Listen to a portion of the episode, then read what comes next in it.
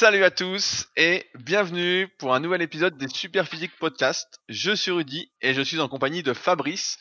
Nous sommes les fondateurs du site superphysique.org destiné aux pratiquants de musculation sans dopage et nous sommes aujourd'hui encore une fois très heureux de réaliser un nouvel épisode en votre compagnie. Salut Fabrice. Salut Rudy. Alors, je voulais commencer comme d'habitude par les petites news de la semaine avant de répondre à vos questions. Euh, si vous ne l'avez pas encore vu, nous avons sorti une vidéo concernant le dernier tournoi du club Super Physique directement sur YouTube sur la chaîne Body Avenir. Dans la vidéo, on suit Chloé qui venait pour la première fois participer à un tournoi Super Physique. Elle était déjà venue l'année dernière euh, s'entraîner une semaine à Annecy. C'est à ce moment-là qu'elle a déjà passé 20 tractions et maintenant elle en fait 30. on va espérer qu'on lui a transmis les bonnes ondes positives pour y arriver. Et donc là, on la suit dans l'événement, on voit les coulisses, etc. On voit comment c'est. Donc si ça vous intéresse un petit peu de mettre euh, des noms sur des visages et de voir une partie de notre travail, bah, vous pouvez aller voir la vidéo donc directement sur YouTube, sur la chaîne Body Avenir. Euh, également, on voulait rebondir comme chaque semaine pour remercier ceux qui nous laissent des commentaires sur nos livres. On a gagné encore deux nouveaux commentaires chacun. Donc le livre de Fabrice, Musculation avec Alter, qui a maintenant 30 commentaires et mon livre, le guide de la musculation au naturel, qui en est à 114. Et je voulais en profiter pour lire le dernier commentaire qu'on a reçu juste hier de Marc K, qui dit Oubliez les youtubeurs. Je suis Rudy depuis plus d'un an, et je n'ai jamais autant progressé que depuis que j'ai arrêté de me perdre parmi les vendeurs de rêves, souvent dopés à son profit. Ce livre est un condensé de tout ce que Rudy a pu expliquer dans ses différentes vidéos avec Arnaud ou ses podcasts avec Fabrice, que je vous conseille de consulter 28 euros. Il y en a qui mettent davantage dans 30 doses de pré-workout. Épargnez-vous un pot de poudre idiote et offrez-vous ce bouquin. et j'ai trouvé ça super. Effectivement, mieux vaut acheter ce magnifique livre ou celui de Fabrice ou même les deux plutôt que d'acheter des saloperies qui coûtent un bras et qui servent absolument à rien. Surtout quand on voit le prix des pré-workout aujourd'hui, parfois qui culminent à 50-60 euros avec des ingrédients tous plus louches les uns que les autres. Euh, mieux vaudrait revoir sa méthodologie d'entraînement et apprendre, parce que c'est un peu ça ce qu'on promeut nous avec nos podcasts, notre travail, etc. Apprendre comment faire pour soi, pour justement mieux progresser et éviter de faire dans la généralité, de croire qu'il y a un secret magique à faire particulièrement, alors que tout est dans la personnalisation à tous les étages pour vraiment progresser. Et donc, on en profite également pour vous annoncer que ça y est, on en avait parlé avec vous, on vous avait fait voter pour euh, l'étiquette qu'on allait mettre. Euh, les BCA en poudre super physique sont enfin lancés. Euh, Fabrice, est-ce que tu veux dire un petit mot à ce sujet? Toi qui maintenant prends des BCA avec une tête de sanglier sur l'étiquette? Non, ben euh, oui, effectivement, on est très content de ces, ces, ces BCA.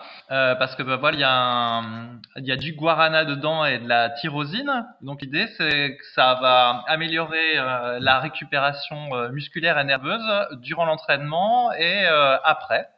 Donc voilà, c'est un goût neutre. Donc il n'y a pas d'édulcorant. En fait, avant on, on, propose des, des, BCA sur la boutique SP qu'on, qu'on qui sont parfumés. Et euh, c'est vrai qu'ils sont assez populaires, mais le problème c'est qu'il y a de la, souvent de l'acide citrique euh, dedans ou diverses choses, et ça fait, il y en a qui ont mal aux dents. Par exemple, moi j'ai mal aux dents quand je prends euh, des BCA parfumés, donc c'est pour ça qu'on a choisi un goût neutre. Comme ça, vous les mélangez avec de l'eau et du jus de citron, par exemple. Il y a une dilution qui est très bonne, et et voilà, donc on est on est content. Ouais, bah il y, y, a deux choses qu'il faut souligner. C'est qu'un, on est parti sur le ratio donc 2-1-1 en termes de BCA, donc 2 grammes de leucine pour 1 gramme de valine et 1 gramme d'isoleucine, parce que même si pour le moment c'était à la mode, donc je suis plus trop l'actualité, il n'y a aucun intérêt à euh, surdoser la valine ou la leucine. Euh, encore une fois, tout ça c'est vraiment des attrapes couillons. Euh, donc on est vraiment contre, donc on pourrait développer les deux aspects si ça vous intéresse, n'hésitez pas à le dire en commentaire. Et d'autre part, on voulait également que ça améliore la concentration et un peu euh, l'énergie durant la séance, d'où la tyrosine qui aide à être mieux concentré, plus dans sa séance, etc.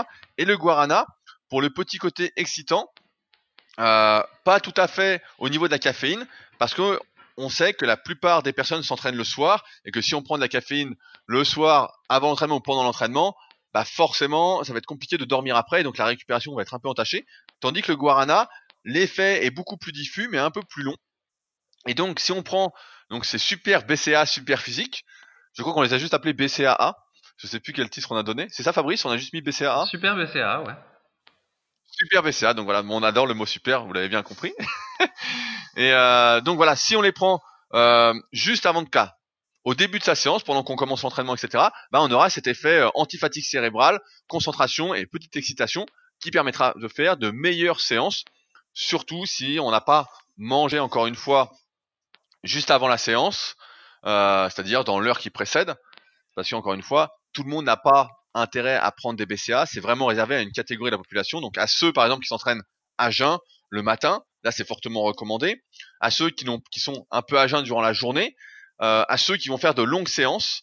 Par exemple, si on a mangé une demi-heure avant sa séance, bah forcément en début de séance, on n'a pas besoin de BCA. Mais si notre séance dure deux heures et demie, trois heures, comme pour certains ça peut être le cas, bah là effectivement à partir d'une heure, on peut commencer à prendre des BCA parce qu'on va commencer à sentir que niveau concentration, etc., on a du mal à rester dedans donc ce qu'il est possible d'atteindre quand on prend des longs temps de récupération.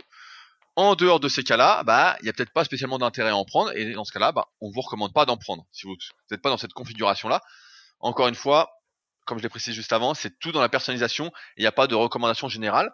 Quant au dosage, euh, on recommande 1 gramme par dizaine de kilos de poids de corps, donc c'est-à-dire que si on fait 80 kilos, prendre à peu près 8 grammes de BCA, ce qui fait à peu près, je crois, 10 grammes de poudre euh, dans sa bouteille d'entraînement. Et quant au goût, eh ben Street a goûté et a dit que ça passait. Donc moi j'attends de recevoir mon pot pour vous faire un petit retour. Mais euh, a priori ce sera pas pire que la protéine de chambre. Ce sera même meilleur de, ce qu'on m'a dit dans l'oreillette. Donc euh, je ferai un retour normalement la semaine prochaine pour vous dire ce que j'en pense au niveau du goût. Euh, si c'est horrible, je vous ferai un petit prix pour vous, que vous rachetiez mon pot. Donc mais non, mais c'est pas compliqué. Il suffit d'ajouter du jus de citron avec ton, ton eau ou de couper avec du jus de pomme. Je te donne la technique, Rudy. Donc tu prends une gourde, tu mets, euh, tu mets, tu mets 10 grammes, 10 grammes de poudre super BCA dedans. Donc ça te fera 8 grammes, euh, 8 grammes de BCA. Donc toi, tu peux mettre un petit peu plus de poudre, toi, comme t'es, comme t'es fort. Et tu rajoutes soit du jus de citron, soit un peu de jus de pomme. Hop, ça te fait le goût. Tu commences à boire ta gourde un petit peu avant ton échauffement. Et puis après, tout au long de ton entraînement, euh, tu bois ta gourde. Normalement, euh, comme une gourde, ça doit faire un litre. A priori, euh, à peu près à la moitié de l'entraînement, tu l'auras terminé. Et puis après, tu mets de l'eau tout simple dans ta gourde et puis basta. Voilà comment il faut faire. Et en, plus, ce qui est intéressant, c'est qu'on sort bientôt les nouveaux shakers super physiques. oui. non, mais effectivement, bah, moi, je pensais plus mettre du cacao maigre, vu qu'a priori, ça peut irriter un peu la gorge. je me disais que ça avait l'air génial, mais en tout cas, je goûterai nature. Je suis plus adepte euh, de pas rajouter de jus de pomme ou de jus de citron, mais euh, le test arrive très prochainement. Euh, donc, bah voilà pour aujourd'hui. Fabrice, je crois que tu nous avais préparé une petite recette que tu voulais dédicacer avant qu'on attaque. Eh oui, euh, je voulais dédicacer une recette à, Frédéric qui m'a envoyé un petit mot gentil euh, par mail. Euh, donc aujourd'hui, la recette très simple, ça va être des crevettes à l'ail sautées. J'ai l'impression que tu adores l'ail. Chaque semaine, il y a de l'ail dans les recettes. Est-ce que tu as un bon dentifrice? Parce que sinon. Euh, Alors, la recette est très simple. Donc, tu prends des crevettes, euh, des crevettes 50, euh, 60 par exemple, plutôt que 60, 80. Tu sais ce que ça veut dire ces chiffres-là, Rudy? Quand tu vas chez ton poissonnier là, que tu as des crevettes 60, 80, ça signifie quoi? J'en sais absolument rien. J'achète jamais de crevettes. en fait, c'est le nombre de crevettes que tu as par euh, kilo. Ça, se trouve, je te pose la question, puis je vais pas savoir. Non, ça doit être le nombre de crevettes que tu as par kilo. Donc 60-80, c'est des petites crevettes. Et si tu achètes des crevettes 20-40, ça veut dire qu'il y en a que 20 à 40 euh, par euh, kilo ou 100 grammes, je ne sais plus. Bref, et donc du coup, c'est la taille. Donc plus le chiffre est élevé, plus ta crevette est petite. Donc en général, il faut prendre autour de 50. C'est un bon compromis. Donc bref, t'épluches tes petites crevettes. Euh, voilà, tu mets euh, ça dans un, dans un bol, toutes tes crevettes épluchées. Ensuite, tu prends une gousse d'ail, enfin plein de gousses d'ail, et tu fais la technique d'Alien. Tu te souviens Aliens 2. Hop, tu prends ton couteau, tu coupes en plein de petits morceaux. Alors ça, c'est un peu fastidieux parce qu'il faut en faire beaucoup d'ail. Alors il y a plusieurs techniques. Moi, la mienne, c'est que en gros, j'épluche un petit peu toutes les gousses je les mets toutes en même temps sur une euh, planche à découper. Je prends un gros couteau et après je donc joue à Alien 2 pendant 5 minutes et ensuite je me retrouve avec plein de petits bouts d'ail. Après, tu mets ta poêle à chauffer. Ensuite, tu prends de l'huile. Alors, qu'est-ce qu'on prend comme huile, Rudy? Ah bah pour aller avec les crevettes, bah je sais pas. Euh, Mm. je sais Pour pas, cuire, moi- pour cuire. Ah moi je mettrais de l'huile d'olive, mais euh, Voilà, voilà, tu prends de l'huile d'olive euh, ou de l'huile de colza, mais avec de l'huile d'olive, en général, c'est meilleur.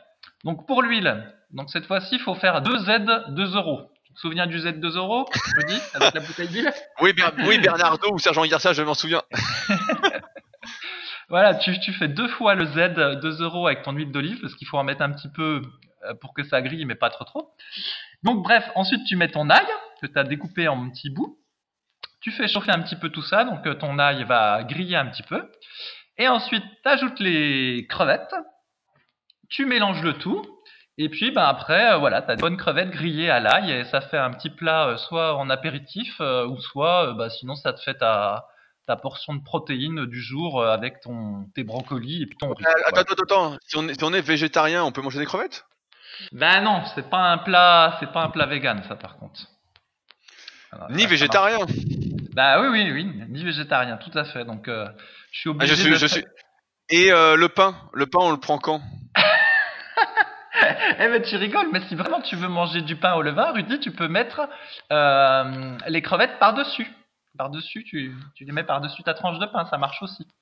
Mais fr- franchement, je vais aller en acheter un coup parce que j'en ai- j'en ai jamais acheté du pain au levain. Donc je vais aller en acheter un coup, je ferai une photo avec. Et si c'est horrible, tu vas en entendre parler. Mais euh, je suis hyper surpris. Mais euh, ok, bon, la crevette. Donc comment on appelle ça Les super crevettes de Fabrice? Oh, oui, allez, oui, super crevette. C'est assez bien ça, super crevette. Super crevette.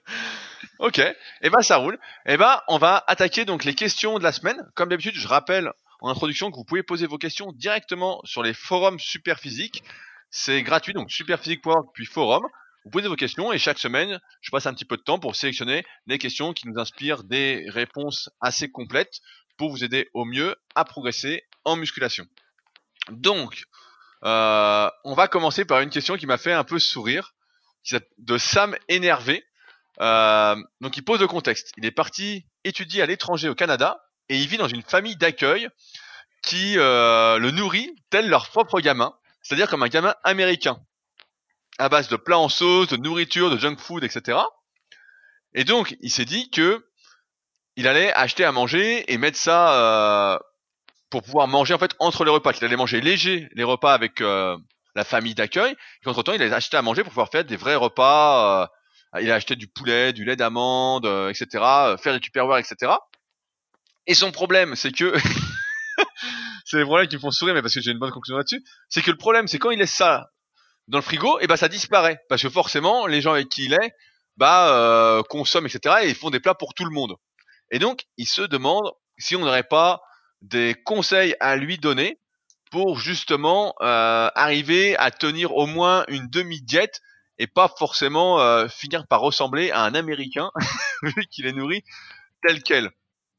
Et donc, bah, il y a plusieurs choses sur lesquelles je voulais rebondir. La première, c'est que forcément, quand on part dans une famille d'accueil, voilà, qu'on n'a pas la possibilité en fait de suivre une diète euh, aussi parfaite qu'on voudrait, il faut savoir se mettre dans l'état d'esprit d'essayer de faire du mieux qu'on peut.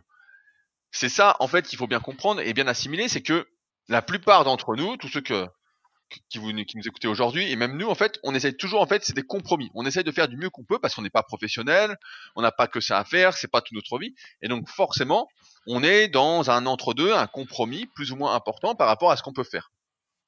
Donc, c'est normal pour Sam et pour d'autres personnes, voilà, de pas pouvoir faire au mieux. Il n'y a pas à se chercher d'excuses particulières. Là, Sam pourrait dire à ses hôtes, je ne mange plus avec vous, etc. Mais bon, ça la fout quand même très mal d'un point de vue social et humain de se dire, euh, je mange pas avec vous, mais je pense qu'il y a peut-être moyen de faire comprendre si tu parles bien. euh, donc tu es au Canada, euh, je sais pas où tu es, si c'est francophone ou anglophone, mais de faire comprendre déjà dans un premier temps que voilà, tu fais attention à ce que tu manges, peut-être manger un peu moins de sauce, etc. Et il y a sans doute moyen de s'entendre un petit peu. Et si c'est pas le cas, pour ce qu'il y a dans le frigo, etc.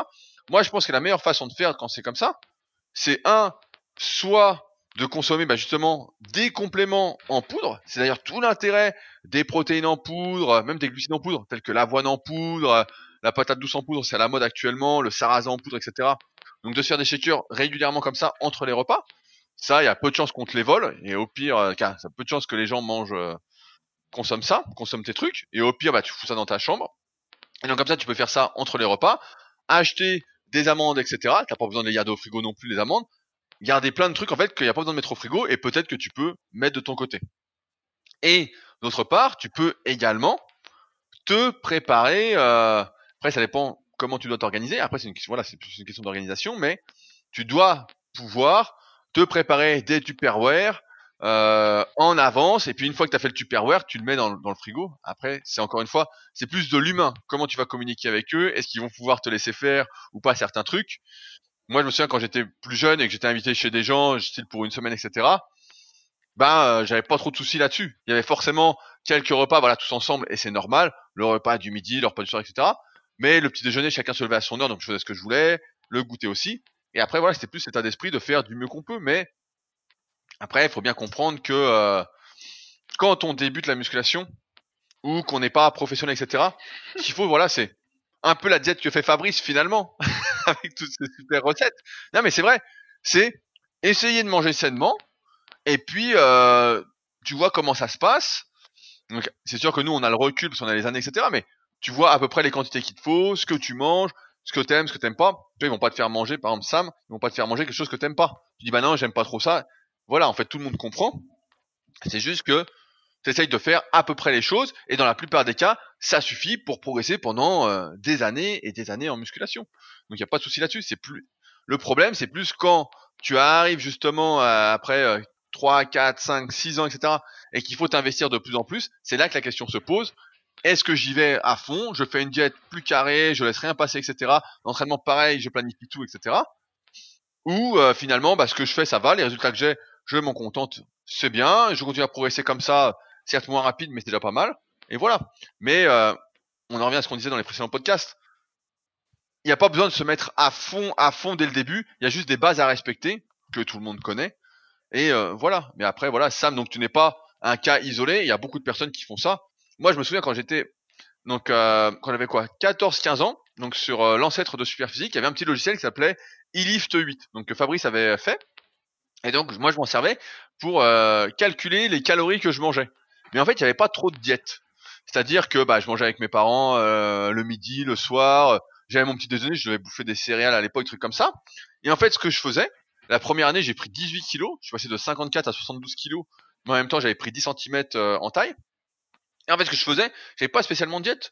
Je mangeais, mais comme un malade, quoi. Alors, voilà, je faisais attention à ce que je mangeais, etc. Quand il y avait un anniversaire, je faisais du gâteau, voilà, il n'y avait pas de soucis comme ça on a le resto des trucs, des repas de famille, mais surtout, voilà, en fait, je mangeais. Je me souviens, il y a des fois, je mangeais 300 euh, grammes de saumon. Des fois, j'arrivais, je me souviens, à 200 grammes de prot, alors que je faisais 55 kilos, quoi. Et euh, je mangeais 500 grammes de glucides. En fait, je me posais pas de questions. Et il n'y avait pas tout ce truc d'il y a maintenant de peut-être de culpabilité qu'on pourrait avoir parce qu'on fait pas les, toutes les choses correctement. En fait, tout ça, ça se met progressivement en place. Et euh, si déjà on essaye de faire du mieux qu'on peut avec les contraintes qu'on a, bah c'est déjà super. Et progressivement, en fonction de sa motivation et de ce qu'on a comme objectif, on va s'y mettre un peu plus ou pas. Mais euh, en fait, le cas de Sam me paraît pas isolé. C'est pour ça que j'ai sélectionné la question. Parce que pour beaucoup, en fait, euh, y a, on se met une pression en fait qui a pas besoin de se mettre. En fait, à partir du moment où on mange sain, on sélectionne bien ses aliments, on fait des super recettes entre guillemets, et bah tout va bien, tout va bien. Et puis après, on s'entraîne et voilà. Souvent, les vrais problèmes, c'est la méthodologie d'entraînement. C'est ça qui coince le plus c'est euh, comme a dit euh, Marc dans son témoignage, c'est la méthodologie d'entraînement, comment choisir ses exercices, comment progresser, comment mettre en place ses cycles de progression, quelle récup, etc. tous les facteurs, c'est ça qui compte le plus pour progresser, plutôt que l'alimentation à partir du moment où on mange suffisamment et relativement sain. Après, les quantités, euh, tout planifié, etc. Bah voilà, ça, ça vient pour moi dans un second temps. C'est sûr qu'on progresse mieux en faisant ça dès le début, mais c'est pas parce qu'on le fait pas dès le début qu'on va pas progresser. Donc, et on peut tenir comme ça pendant très très très longtemps sans aucun souci. Surtout que comme on prend de plus en plus conscience de sa santé à force de s'entraîner et qu'on tient, bah on fait des choix de, euh, de mieux en mieux, on va dire. Fabrice? Ouais, ben le truc c'est que euh, effectivement il dit qu'il est dans une famille euh, canadienne ou américaine. Et moi j'avais une copine qui avait passé pareil cinq semaines un peu dans un contexte pareil euh, dans une famille. Et effectivement elle avait pris 5 kilos en cinq semaines.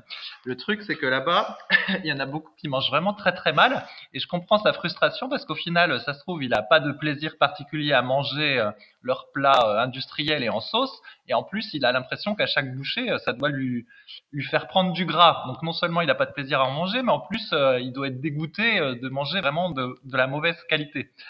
Mais euh, effectivement, il n'y a pas de solution magique. Le fait est que aux États-Unis ou au Canada, ils mangent très très mal. Hein. C'est, vraiment un désastre. Moi, j'étais allé, toi aussi d'ailleurs, tu avais fait un séjour aux, États-Unis et, moi aussi.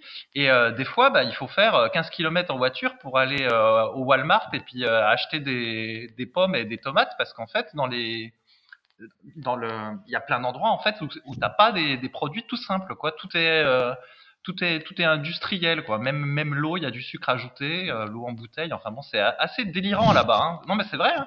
Et en fait, Non mais c'est vrai. ce- je me souviens que euh, et au final, tu peux manger bien. Par exemple, il y a un magasin qui s'appelle Wool Food Market, mais c'est très cher. Et en fait, pour manger euh, des aliments basiques, eh ben, souvent c'est assez cher. Et euh, donc du coup, bah là, comme il dépend d'une famille d'accueil, effectivement, c'est pas évident du tout. Et euh, bah, ce qu'il faudrait en fait, c'est qu'il arrive à au moins euh, de temps en temps dans la semaine cuisiner pour tout le monde, pour en fait apprendre aux gens ce que c'est qu'un un bon repas, quoi. Parce que là- là-bas, vraiment, ils, ils savent pas. Hein, des, fois, ils grignotent toute la journée et le soir, le repas familial, ça va être des pignons de poulet qui sont allés chercher au KFC avec euh, des, frites. Hein. Mais c'est hyper caricaturant ce que je dis, mais c'est un peu vrai. Et donc, ben, je le comprends. Après, sur le fait de s'adapter, moi, je me souviens aussi quand euh, je travaillais en entreprise, et ben, euh, des fois le midi, il fallait manger à la cantine. Tu vois, pour faire euh, ce qu'on appelle du public relation, c'est-à-dire euh, tu peux pas à chaque fois te couper des autres, donc tu vas manger avec les autres, puis tu vas à la cantine. Et souvent les plats euh, préparés, ça me plaisait pas trop, tu vois. Par exemple, quand il y avait des haricots verts, il y avait des espèces de bulles de graisse dessus, ça, ça m'écœurait. Ou sinon même la purée, tout était gras, tout ça. Et donc, bah, la solution que j'avais trouvée pour m'adapter, bah, c'était euh, me faire une assiette de plein de crudités. Parce que, et donc, ce que les gens prenaient en entrée, moi j'en faisais une énorme assiette. Je mettais deux œufs durs dedans, puis au final, mon repas, chaque midi, en fait, c'était une énorme assiette de crudités avec des, des œufs. Et euh, bah, c'était comme ça que je m'étais adapté. Donc euh, voilà, des fois on fait pas, on fait pas comme on veut, on fait du mieux qu'on peut, comme tu l'as dit. Mais effectivement, euh, s'il est dans une famille américaine le, ou, canadienne qui mange mal, bah, le mieux que tu peux doit être assez frustrant quand même. Ouais, non mais après je, connais tes haricots au beurre là qui brillent et tout, au beurre et à l'huile des même ça existe, c'est horrible. Mais euh, c'est vrai comme tu dis, au- moi j'ai bah, plusieurs fois aux États-Unis et au Canada etc. Et souvent dans les centres commerciaux, t'as un endroit pour manger. Je sais pas si tu, l'as connu ça, où il y a plein de petits restos en fait qui sont alignés. T'en as une quinzaine et t'en as pas un qui est sain quoi. Tu sais, c'est limite, t'es là, donc t'as le KFC, le McDo, le chinois, même le japonais est pourri, t'as les jus de fruits qui sont pas vraiment des jus de fruits, t'as l'indien, enfin bon, t'en as une quinzaine comme ça. Ceux qui ont déjà été reconnaîtront, et c'est vrai que là, t'es, euh, t'es fourré. T'es vraiment fourré, t'es là, tu dis merde, qu'est-ce que je mange? Et t'en es à faire des compromis. Mais de c'est toujours, comme je disais, voilà, c'est toujours une histoire de compromis. Et euh, voilà, c'est peut-être un peu frustrant, mais peut-être que, comme je disais, c'est une histoire de relation humaine en fait. Essayer de leur dire, bah, tenez, je vais vous montrer comment on mange en France, euh, etc. Et puis peut-être qu'ils vont aimer. Il y a peu de chance, mais sait-on jamais. Bah, sinon, euh, pour tirer parti du truc, euh, il a qu'à dire que pendant cinq semaines, euh, c'est un power. Pendant cinq semaines, il fait le strongman et le power. Pendant cinq semaines, il fait que du coucher. Alors, euh, une question qu'on a eue sur l'entraînement de muscu adresse, euh, qui se demande quand arrêter les séries de 100 répétitions. Alors, les séries de 100 répétitions, il y a plusieurs articles sur le site superphysique.org à ce sujet. On en a déjà parlé en podcast et on va en parler prochainement dans la formation Superphysique en détail. Mais euh, suite donc au livre Le guide de la musculation naturelle, il a testé, parce que j'en parlais pour l'entraînement des épaules, il a testé pour les pectoraux. Euh, donc il a fait quatre séries de 100 répétitions sur un exercice d'isolation pour les pectoraux pendant 16 semaines, et il se demande si c'est suffisant et euh, s'il peut reprendre un entraînement normal. Alors, le but des séries de 100 répétitions, donc 100 répétitions, c'est plutôt symbolique, hein, c'est plus des séries très très longues en isolation sur un muscle, c'est d'améliorer en quelque sorte ce qu'on appelle l'apprentissage moteur, c'est-à-dire les connexions nerveuses de notre cerveau vers nos muscles pour arriver à terme à mieux les utiliser quand on va s'entraîner classiquement, c'est-à-dire sur un entraînement où on va chercher à progresser en poids, donc en poids sur nos haltères, sur nos machines, etc., tout en faisant un volume d'entraînement suffisant. Rappelez-vous le podcast sur les trois facteurs de l'hypertrophie musculaire, qui est un peu les bases de tout ce qu'on vous explique régulièrement. Donc si vous ne l'avez pas encore écouté, foncez l'écouter juste après. Et donc, il a fait ça pendant 16 semaines et c'est vrai que en pratique, pour l'avoir testé notamment sur les épaules et je l'avais fait sur les ischios aussi avec moins de succès, ça avait énormément marché. Et cela va à l'encontre de beaucoup de choses qu'on entend actuellement, comme quoi on pourrait se contenter de très peu d'exercices par muscle, on pourrait en faire qu'un seul, etc. La réalité, c'est que beaucoup de muscles ont la nécessité d'être isolés des autres muscles pour bien se développer. Moi, c'est le cas de mes épaules, euh, qui, pourtant, j'étais assez fort sur l'exercice de dos, l'exercice de pectoraux, euh, même au développé militaire, je n'étais pas si mauvais. Et comme on a déjà parlé aussi, je vois, j'ai l'impression qu'on se répète, mais c'est normal. on est des vrais perroquets et on adore en parler. Euh, et ben, d'avoir isolé mes épaules pendant donc plus que 16 semaines, moi j'avais fait à peu près euh, 6 mois, 1 an, j'ai plus tout en tête, tout doit être dans le livre. Et, euh, et ben, je faisais 4 séries de 100 élévation latérale et 4 séries de 100 à l'oiseau. Chaque semaine, c'était ma séance pour les épaules, plus de développer, plus rien. Et quand j'avais repris l'entraînement normal, ben, mes épaules avaient explosé. Alors après, j'ai fait ça quand j'étais encore fin d'adolescence, donc j'avais, je sais plus, j'avais peut-être 17, 18, 19 ans. Et donc, à cet âge-là, on sait qu'on crée plus facilement des connexions, qu'on apprend plus facilement. Rappelez-vous de l'importance des antécédents sportifs qu'on avait vu ensemble dans le tome 1 de la méthode superphysique. C'est hyper important pour déterminer un potentiel. On le voit d'ailleurs dans de nombreux sports et notamment en CrossFit, où les meilleurs en CrossFit, c'est souvent d'anciens athlètes de haut niveau ou des personnes qui ont vraiment pratiqué euh, beaucoup beaucoup de sports durant leur enfance. Et ce qui font qu'ensuite, ils ont déjà beaucoup d'habiletés sportives qui sont en place et qui peuvent exploiter tout de suite en comparaison à quelqu'un qui aurait rien fait euh, à l'inverse. Et donc l'idée des séries de 100, c'est d'essayer justement de créer ces antécédents, ces milliers de répétitions, ces milliers de répétitions, un peu selon la théorie des 10 000 heures euh, pour devenir expert dans n'importe quelle discipline, de recréer ça à l'âge adulte pour ensuite, quand on passe sur un travail classique, exploser. Et donc, la question qui est quand arrêter, moi je pense que 16 semaines, c'est euh, suffisant pour justement retenter un entraînement classique, un entraînement euh, de type, euh, je donne un exemple à la con, mais là a priori s'il a fait ça, c'est qu'il n'était pas très doué pour les pectoraux, donc que je le classerais peut-être euh, dans les sauterelles entre guillemets en termes de morphoanatomie ou de gorille, de faire développer décliner, développer coucher avec alter et puis écarter la poulie vis-à-vis, de refaire cet entraînement-là en essayant de progresser pendant on va dire à peu près le même laps de temps, 3-4 mois, et de voir, et normalement ça devrait se sentir assez rapidement si ça a fonctionné, de voir si maintenant ses pectoraux gonflent quand il fait ces exercices-là, et que ce ne sont plus les épaules et ou les triceps qui participent le plus à ces exercices. Souvent, ce qui se passe, c'est vrai que quand on n'est pas fait pour les pectoraux, bah, c'est souvent les épaules. Il y a une compétition entre les deux, également qu'on avait vu dans le tome 1 de la méthode superphysique. Euh, entre les deux, entre les muscles agonistes qui participent au même exercice, il y a toujours une petite compétition. Donc quand c'est pas les pectoraux qui prennent, c'est souvent les épaules. Et dans ce cas-là, faire des séries de 100 comme a fait Muscu Adresse, ça peut être une très très bonne idée. Et d'ailleurs, s'il y en a d'autres qui font euh, ça, euh, à l'âge adulte, je serais curieux d'avoir vos retours dessus. Justement, de tester pendant euh, 4, au moins 4 mois, 4-5 mois en ne faisant que ça pour un muscle, et de dire après qu'on va passer sur un travail classique, pareil sur 3-4 mois, donc ça vous fait faire un test à peu près de 8 mois, voir ce que ça donne et si vraiment ça change la donne. Moi, à l'époque, quand j'étais adolescent, ça avait vraiment tout changé pour mes épaules. Euh, J'avais fait ça un peu plus tard sur les ischios, parce qu'à un moment, je m'étais fait mal au ménisque externe, je crois, vers euh, 18 ou 19 ans, à gauche, à gauche, euh, donc en faisant du squat. Hein, vive euh, le squat, même si c'était pas tout à fait que le squat euh, qui était en, en faute.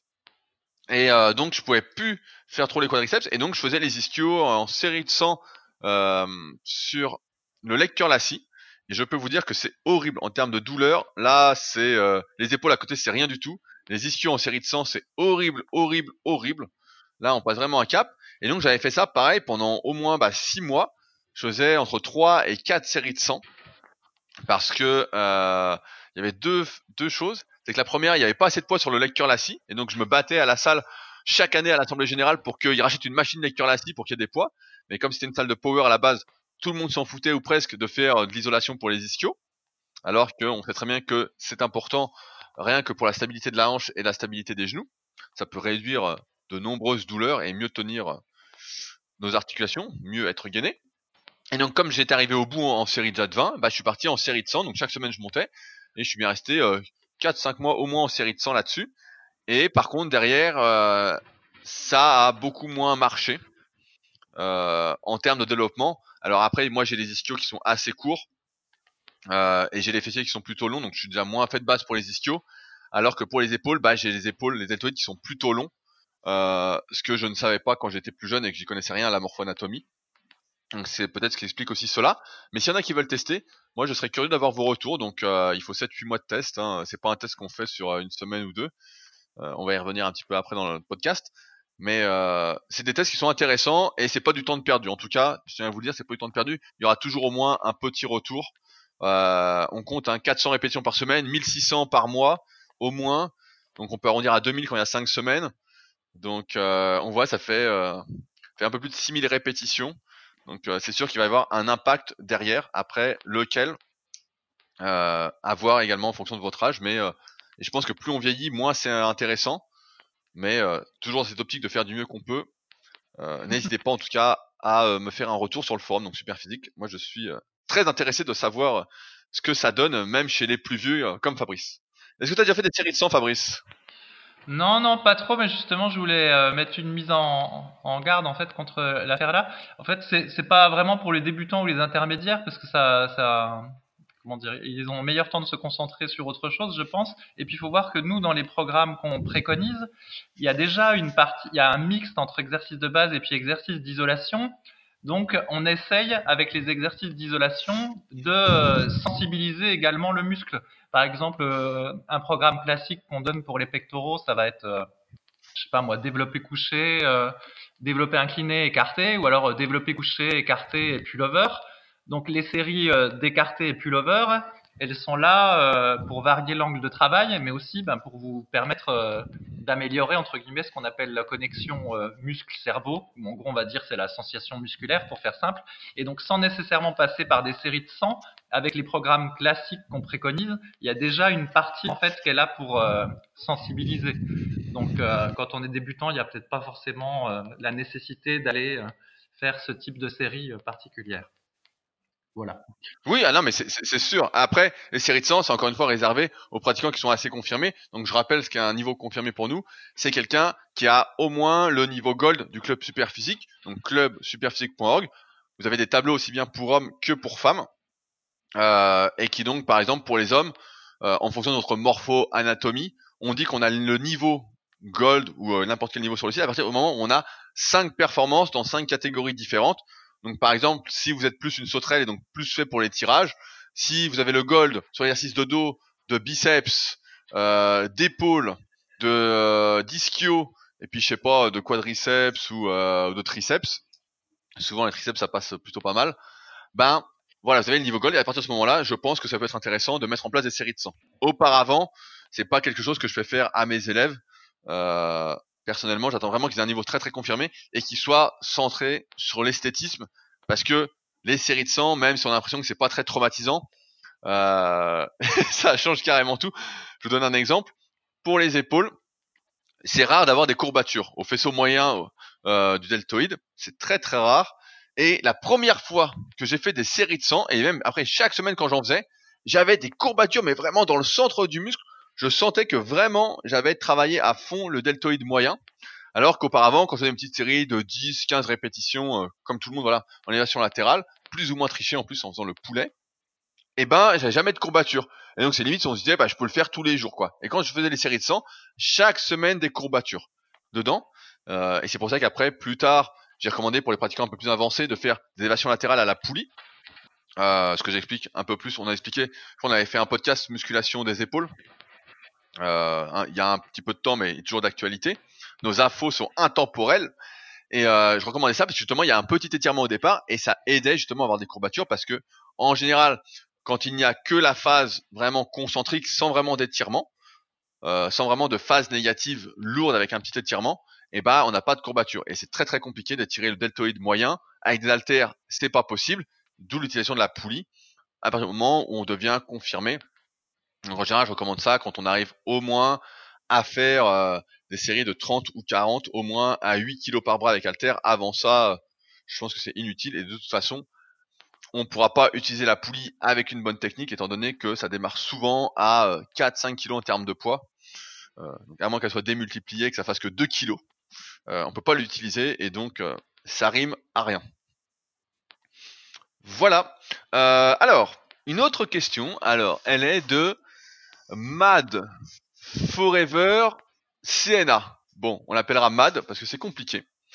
Euh, qui se demande euh, s'il y a un équilibre à respecter entre les groupes musculaires. Alors, la question plus précisément, c'est, euh, je sais qu'en musculation, avoir des déséquilibres, avoir des déséquilibres, c'est mauvais. Si par exemple le faisceau postérieur de l'épaule est moins développé que le faisceau antérieur, ce n'est pas bon. Maintenant, je voudrais quand même confirmer que si mettre de côté les exercices de ce groupe pendant 6 mois, disons, et de se concentrer plus sur les muscles du biceps, ne causerait pas de dommages au groupe musculaire en général. Donc je résume la question. En gros, à partir de quel moment peut-on mettre l'accent sur un muscle et réaliser un programme déséquilibré, et ce pendant combien de temps pour ne pas accentuer les risques de blessures? Donc déjà, s'il faut savoir, effectivement, il a bien, euh, Mad l'a bien dit, c'est qu'avoir des déséquilibres entre les muscles de part et d'autre de chaque articulation, en termes de force et de développement musculaire, c'est néfaste. Ça va induire donc des déséquilibres. On peut avoir par exemple si on est très très fort de la face avant du corps et très très faible de la face arrière, ce qui est assez courant parce que la plupart des gens ont tendance à se focaliser sur ce qui se voit et pas sur ce qui se voit pas. Et bah on va avoir une mauvaise posture, les épaules en avant, la tête en avant, et progressivement notre corps va moins bien fonctionner. C'est euh, notre corps c'est comme une mécanique. Voilà, si si votre voiture les roues sont euh, mal équilibrés, bah euh, il y a un moment la voiture va pas fonctionner et vous allez avoir un accident. Bah là c'est un peu pareil avec le corps. Si on est complètement déséquilibré, c'est-à-dire que si on fait que les quadriceps et pas les ischios, bah à un moment on va avoir mal aux genoux. Si on a les quadriceps trop forts par rapport aux ischios, ça va faire ça. Tout dans le corps c'est une question d'équilibre de tension pour que ça fonctionne bien. C'est pour ça que parfois quand on a des douleurs, faire des étirements peut solutionner, mais ce qu'il faut c'est mettre en parallèle un programme de renforcement des antagonistes. Donc euh, on étire l'agoniste, on renforce l'antagoniste. En général, voilà, ça crée une meilleure stabilité, une meilleure fonctionnalité en quelque sorte, et ça se passe bien. Maintenant, pour tous ceux qui font de la musculation, qui débutent par exemple, donc qui ont euh, un an, deux ans d'entraînement, je ne recommande pas de mettre en place un programme déséquilibré. Parce que il faut d'abord poser les bases, poser les fondations, construire tout le socle autour, en dessous, avant de pouvoir se dire, bah voilà, pendant X temps, je peux déséquilibrer, un peu mon programme parce que je ne vais pas perdre tant que ça. On sait que ce qui est le plus compliqué, c'est de développer, de prendre de la force, de prendre du muscle. Et une fois que c'est là, maintenir, c'est facile. On peut maintenir, par exemple, si vous êtes fait pour les pectoraux, on peut maintenir la masse de ses pectoraux en faisant trois séries de développé couché par semaine. Maintenant, pour développer ses pectoraux, on va en reparler après avec euh, la dernière question. Pour développer la masse de pectoraux, voilà, c'est euh, plus compliqué, il faut faire plusieurs exercices, plusieurs angles, parfois il faut en faire plusieurs fois par semaine, etc. en fonction de son niveau. Euh, il faut faire au moins deux à trois exercices, forcer dessus, des de progression. Voilà, faut se donner du mal, en quelque sorte, même si les exercices de pectoraux, c'est de la musculation un peu canapé, de base. Donc, une fois qu'on a posé les bases, qu'on a au moins, bah, je dirais au moins le niveau, là, plus là, le niveau au moins silver du club superphysique, bah là, on peut commencer à accentuer son programme sur certains muscles, se dire bah voilà, moi je veux travailler plus ça, plus ça, plus tel exercice, moins ça, etc. Moi, c'est une des erreurs que je fais personnellement pour moi, c'est que j'ai souvent du mal à me dire voilà, je vais mettre l'accent sur ça et délaisser ça. J'ai toujours, et c'est pour ça qu'on est rarement un bon coach pour soi-même, parce qu'on n'est pas très objectif. on est souvent très subjectif. Euh, moi, j'ai du mal à, faire ça, à me dire voilà, les bases sont là, et pourtant, si on analyse, les bases sont là, et je peux mettre l'accent sur ça pour évoluer plus vite là, etc., et faire des rotations. Mais si vous avez déjà voilà un niveau silver avec mes élèves, c'est ce que je fais. Eh ben, on peut mettre l'accent sur quelque chose pendant quelques mois, deux, trois, quatre mois, en fonction des cycles, etc. Je recommande pas de dépasser six mois parce qu'au-delà de six mois, ça me paraît quand même compliqué. Euh, parce que plus on va aller vers la spécialisation, donc là l'exemple donné c'était les biceps, euh, plus après on va forcer sur les biceps, moins on va en faire derrière. Et on peut même avoir tendance, et on le voit notamment en powerlifting, euh, à négliger l'isolation, à ne plus en faire, donc à ne même plus essayer de maintenir ce qu'on avait déjà développé auparavant, et donc à entretenir un terrain favorable à la blessure et donc finalement au non-développement prochain de votre force, de votre prise de muscle, etc. Donc c'est pourquoi 6 mois ça me paraît être un grand maximum, Et au-delà, bah, de toute façon, c'est ce qu'il fait également en powerlifting, c'est on reconstruit une base, on refait du muscle, on refait du renforcement, etc. pour pouvoir monter et être plus spécifique. C'est un peu, voilà, comme, euh, de toute façon, c'est ce qui se passe également en préparation physique, où il y a la PPG. On peut dire que voilà, tant qu'on n'est pas au niveau silver, c'est de la PPG. Et ensuite, on va aller progressivement vers du plus en plus spécifique en fonction des objectifs qu'on va se fixer euh, petit à petit. C'est plus ça. Alors après, je réfléchis, est-ce que j'ai déjà fait ça personnellement? J'ai déjà fait ça, mais euh, j'avais cette tendance à tout faire euh, trop. j'avais toujours cette tendance quand je m'entraînais, j'avais quoi, 19-20 ans quand j'avais fait ma compétition de culturisme. J'avais fait une saison en, en culturisme. Donc en slip, ça doit se retrouver sur le net, slip brillant à 40 euros le slip. Et bah c'est vrai, ça coûtait deux bras. Fabrice, tu rigoles, mais c'est vrai, ça coûtait deux bras ces slips Et d'ailleurs, je crois ils sont encore chez mes parents. Je vends mes slips si vous voulez. les slips avec paillettes. Et donc euh, à ce moment-là, bah, j'étais tellement à fond et je vivais pratiquement que pour ça. Euh, je travaillais moins que maintenant. Euh... Enfin bon, plein d'autres raisons. Et donc je pouvais m'entraîner des fois deux fois par jour. Et donc je m'entraînais bah, neuf fois par semaine. Je faisais deux fois les pecs, deux fois le dos, euh, une seule fois les épaules. Je faisais deux fois les bras, deux fois les cuisses. Donc euh, j'arrêtais pas quoi. Je, m'entraînais toute la journée en fait, avec une pause et une petite sieste au milieu. Et donc euh, forcément, ça marchait bien. Il n'y avait pas de déséquilibre. Le seul truc c'est qu'après, bah, j'étais tout le temps crevé quoi. Là, euh, c'est sûr que j'étais obligé de faire une sieste et le soir de me coucher tôt parce qu'en fait je tombais de, fatigue. Mais euh, comme en plus on est au régime, on est énervé, bah, je tenais grâce à ça. Mais sinon voilà, voilà ce que je recommanderais. Toi Fabrice, t'as déjà fait des trucs comme ça, mis l'accent sur un truc? Je sais que t'avais fait le programme squat à un moment, trois fois par semaine. Ouais, ouais, ouais, bah celui-là, il m'avait bien amusé ce programme-là. Donc c'est le, il est sur le site en fait. C'est un programme qui était issu d'un une espèce de cahier euh, russe qui avait été publié dans les années 70, qui était pour les haltérophiles à la base, mais euh, du coup je l'utilisais pour la muscu. Et ça consistait à faire euh, trois fois du squat dans la semaine avec une euh, planification assez bien pensée.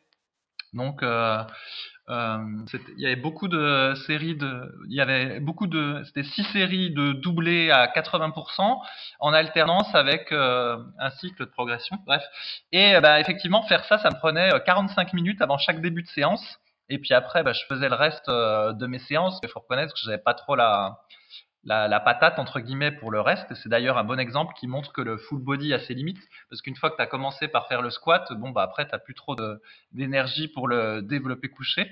Et du coup, euh, ça m'avait retardé ma progression du haut du corps. Mais effectivement, ça, ça marchait pas mal ce truc-là parce que c'était vraiment bien pensé comme, euh, comme cycle. Après sur la, le, le déséquilibre. Euh, là, ce que j'essaye de faire, moi, c'est mettre l'accent sur mon arrière d'épaule, qui est toujours en retard hein, par rapport au devant, comme euh, tout le monde. Et donc, bah, j'ai tendance à faire euh, pas mal de séries pour l'arrière d'épaule depuis plusieurs euh, mois, voire même euh, années maintenant. C'est difficile à rattraper.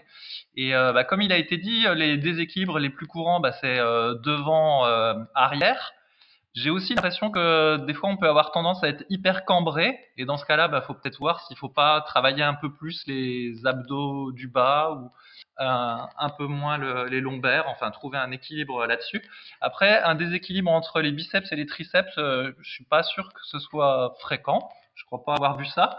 Et normalement, entre les ischios et les quadriceps, si tu fais beaucoup d'exercices euh, complets, on va dire comme du squat avant, de la presse à cuisse, du hack squat, quand tu développes ton quad, tu vas développer euh, au moins un petit peu ton ischio, donc normalement ça doit s'équilibrer à peu près. Il ne doit pas trop y avoir de déséquilibre. Donc vraiment le plus fréquent, quoi, c'est euh, devant de l'épaule pectoraux et puis euh, arrière. Et euh, ben, c'est celui-là qu'il faut essayer de corriger euh, le, plus tôt possible. Et euh, dans les programmes qu'on met sur le site Superphysique, normalement, euh, l'arrière d'épaule est bien travaillé, le dos est bien travaillé. On fait aussi attention à faire des L-fly pour euh, renforcer dès le début la rotation externe, qui a tendance à prendre du retard au fur et à mesure de la pratique de la musculation.